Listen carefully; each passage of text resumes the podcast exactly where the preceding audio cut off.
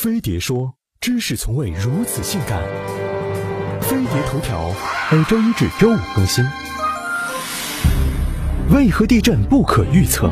二零一五年九月十七日早晨，智利西部海岸发生八点三级地震，地震引发的海啸让数百万人紧急疏散，并且伴有人员伤亡。那么，在科技发达的今天，我们为何依然无法预测地震呢？地震是地壳快速释放能量过程中造成的震动，快速释放能量也是科学家准确预测地震的难点。人类目前的科技水平只能做到在地震发生后的第一时间采取应对措施，至于提前预测地震，几乎是不可能的。地震的不可预测，不仅因为人类对地下的认识还远远不够，地震的酝酿和发生也都是极为复杂的物理过程。火山和岩层的断裂、工业爆破，甚至水库蓄水，都可能引发局部地震。正是由于存在种种随机性，注定了地震本身是不可能完全准确的预测的。造成重大破坏的地震，大多发生在地表以下三十公里的范围，而人类探测器最深只到过地下一万两千多米。再加上预测本身只是个概率问题，时间和震级都不一定精确。一旦预测失准，很可能引起不必要的恐慌。一个错误预测可能涉及几百万人的转移，牵扯的人力物力的投入不可估量。正是因为预测地震的各个方面的不现实，很多国家都以防震为主，预测为辅。像日本，虽然天天都有大大小小地震，但很少听到有什么伤亡。只要基础设施完善，建筑质量抗震，地震预案完善，就能把损失降到最低。学习抗震知识，增加房屋的抗震性能，防患于未然，才是人类目前面对地震能做到的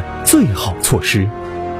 北京时间的今天早上的六点五十四分，智利的伊亚佩尔西北方向的七十一公里处发生了强烈的地震。目前，根据智利应急办公室的统计，已经有十亿人在地震当中丧生。